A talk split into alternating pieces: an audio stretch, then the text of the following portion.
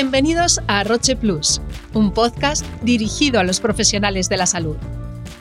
Si quieres estar al día de las últimas novedades en biotecnología, conocer de primera mano la opinión de grandes expertos en las diferentes áreas terapéuticas y enterarte de los últimos avances en medicina, este es el programa que estabas buscando.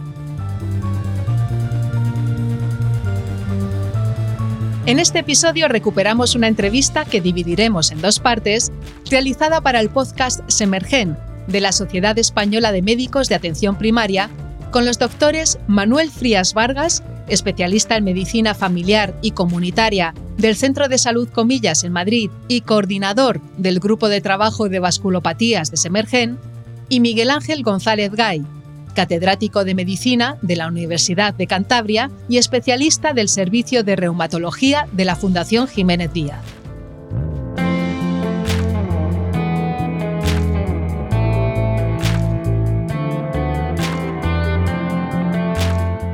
En la primera entrega de esta entrevista, ambos expertos van a hablarnos de la arteritis de células gigantes, la vasculitis más frecuente en adultos mayores de 50 años y una enfermedad que si no se trata como emergencia médica puede tener consecuencias muy graves para el paciente.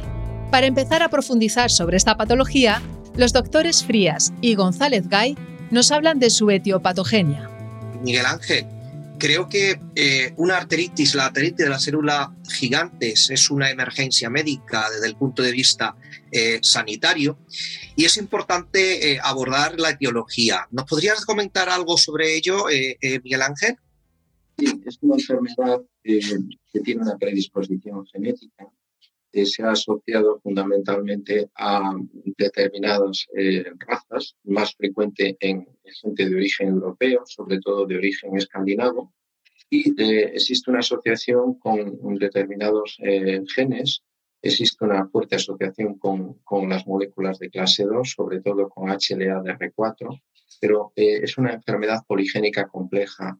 Es decir, que no solo la región de clase 2 o incluso la región de clase 1 del complejo HLA intervienen en la susceptibilidad, sino existen otros genes como polimorfismos en PTPN22 que de alguna manera modulan la susceptibilidad e incluso la expresión fenotípica de la enfermedad. Por otro lado, lo que sabemos es que existen factores ambientales que de alguna manera en personas genéticamente predispuestas favorecen el desarrollo de la enfermedad.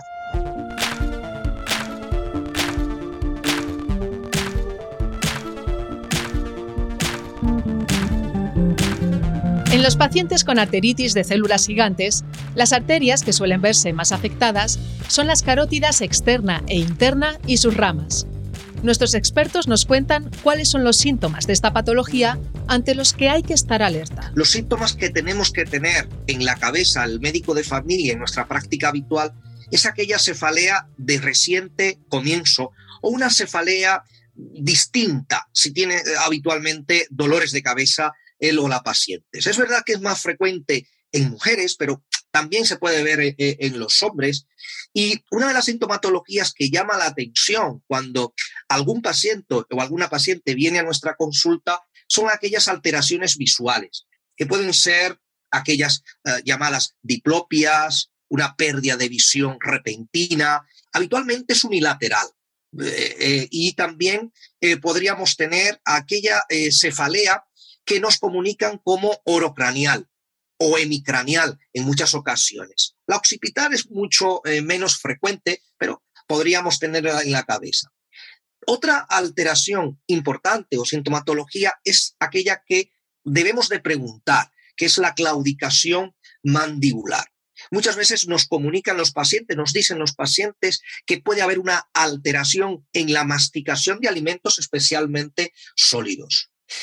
Ah, podríamos tener también aquellos síntomas constitucionales, pérdida de peso, fiebre de origen desconocido.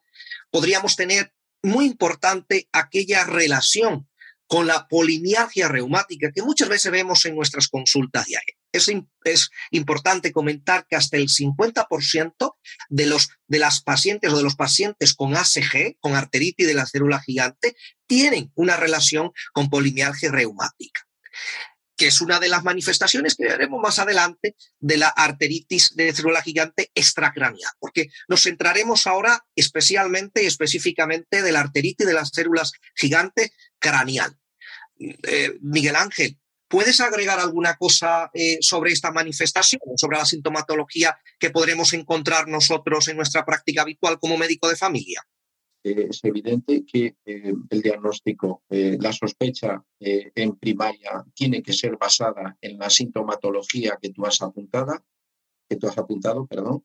los reumatólogos estamos en estrecha colaboración con los médicos de familia para, confirmar de alguna manera el diagnóstico y lo que tenemos que hacer es basarnos en vuestra sospecha clínica para y llegar a un diagnóstico definitivo y tratar precozmente al paciente lo antes posible. Por lo demás, nada que añadir.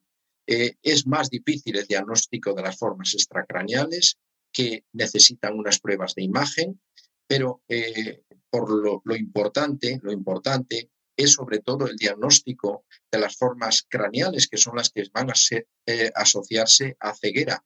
Y estas formas craneales son de alguna manera eh, una, una, una, clínica, un proceso en el cual el médico de familia eh, es fundamental y puede identificarlos para remitirnos al paciente lo antes posible. El doctor González Gay ha hecho hincapié en la importancia del diagnóstico precoz, sobre todo en las formas craneales, pero ¿cómo se distingue la arteritis de células gigantes extracraneal de la craneal? Por la expresión fenotípica de la enfermedad. Como muy bien ha dicho Manuel, las manifestaciones eh, de la forma craneal, la arteritis de células gigantes craneal es eh, característicamente eh, de pacientes más mayores que la forma extracraneal. Suele ser una media edad de 75 años, pero puede ser 80, 85. En la extracraneal a veces la encontramos en gente de 55, 50 años, un poco más jóvenes que la, que la craneal.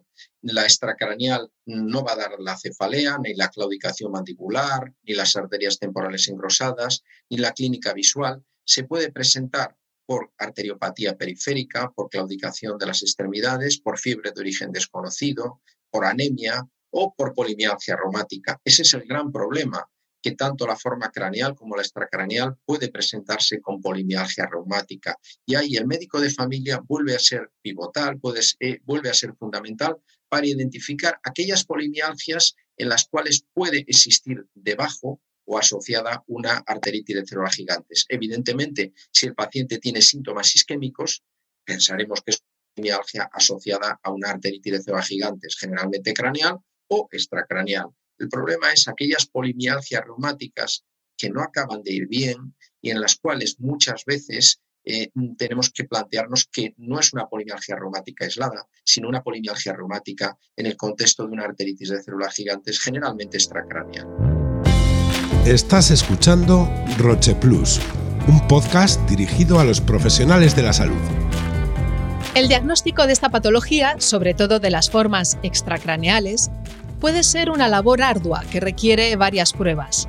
El doctor González Gay nos explica cuáles son las principales para llegar a una conclusión definitiva. Mm, clásicamente en las formas craneales se realizaba la biopsia de arteria temporal. La biopsia de arteria temporal eh, ha sido poco a poco sustituida por la ecografía de la arteria temporal.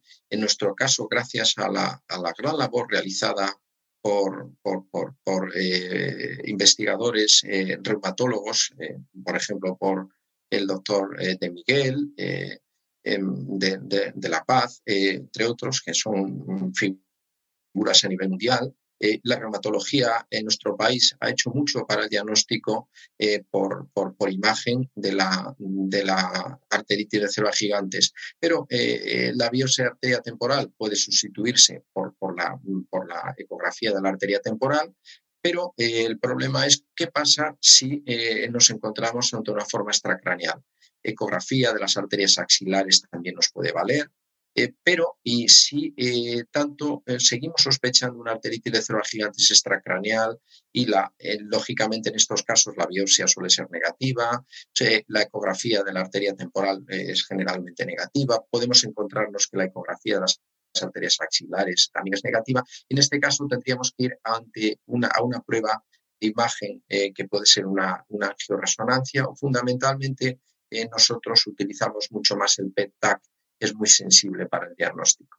Evidentemente, eh, la labor del médico de familia es la sospecha eh, y, la sospecha y la colaboración con nosotros, que es fundamental. Sin el médico de familia, los reumatólogos no somos nada, lógicamente.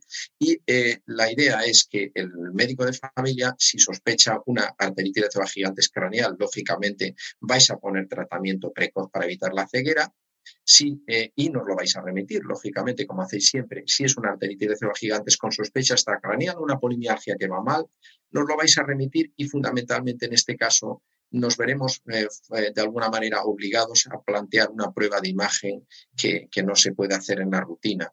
Eh, evidentemente en este paciente se le haría una ecografía de la arteria temporal, unas ecografías axilares, pero si la sospecha es fuerte de que estamos ante una arteritis de células gigantes extracraneal, por ser un cuadro de fiebre de origen desconocido, por ser una anemia no eh, por, por, tener una polimialgia refractaria. En este caso, nos plantearíamos una prueba generalmente en nuestro hospital, en nuestro centro. Nosotros manejamos mejor el PET-TAC. En otros sitios igual harían una angioresonancia, pero mm, el PET-TAC se está cada vez mm, eh, posicionando como una prueba de imagen eh, que, que, tiene una alta sensibilidad para identificar la afectación de, de, arterias eh, extracraneales.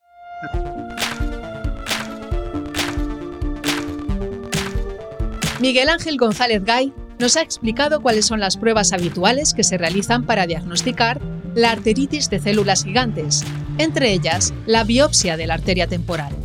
Este especialista nos cuenta cómo proceder cuando dicha biopsia sale negativa y qué pruebas hay que realizar para asegurar el diagnóstico.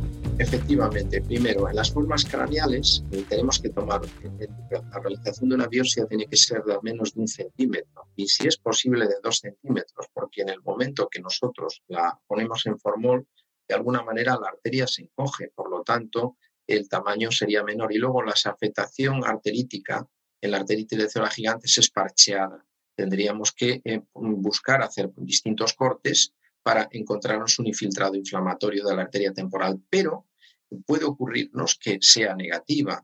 Eh, de hecho, los criterios de clasificación del Colegio Americano, eh, la biopsia arteria temporal positiva era uno de los criterios, pero podía diagnosticarlo con, por biopsia negativa, con los criterios de clasificación. Podemos encontrarnos en un 30% de las formas craneales. Las formas típicas que bien ha definido Manuel, podemos encontrarnos una biopsia negativa. Y el problema está en las formas extracraneales, donde la positividad de una biopsia pues va a ser eh, de un 10 a un 15, como mucho un 20, o como, en siendo muy optimistas un 30%. Aunque muchas veces la sintomatología craneal extracraneal se solapa, el problema está en las formas extracraneales puras, en aquellos pacientes que no tienen ninguna sintomatología craneal. En esos casos, una biopsia de arteria temporal va a ser negativa al menos un 80%, yo diría en un 90%, pero bueno, hay gente más optimista que diría en un 70%. Pero eh, en, este alto porcentaje de biopsia de arteria temporal negativa, eh, la ecografía de la arteria temporal probablemente también nos da una negatividad. Y en estos casos, nosotros recomendamos realizar una prueba de imagen y en nuestro medio, dada la facilidad que tenemos y la experiencia de del equipo de medicina nuclear, nosotros eh, abogamos por la realización de un PET Esto es Roche Plus, un podcast dirigido a los profesionales de la salud. Los doctores Manuel Frías y Miguel Ángel González Gay nos han ayudado a entender mejor las claves de la arteritis de células gigantes. Recordemos algunos de los puntos principales que han compartido. La arteritis de células gigantes es una vasculitis sistémica con una importante afectación tanto a nivel craneal como extracraneal. La biopsia de la arteria temporal es importante, pero no excluyente. Para completar el diagnóstico, aparte de la biopsia, se puede utilizar la ecografía de la arteria temporal y además, en el caso de la forma extracraneal, la angioresonancia o una PET-TAC. Y hasta aquí este capítulo de Roche Plus, un podcast dirigido a los profesionales de la salud. Si te ha gustado, síguenos en tu plataforma de podcast preferida y disfruta de los siguientes episodios con nuevos temas de la mano de los mejores especialistas. Hasta el próximo programa.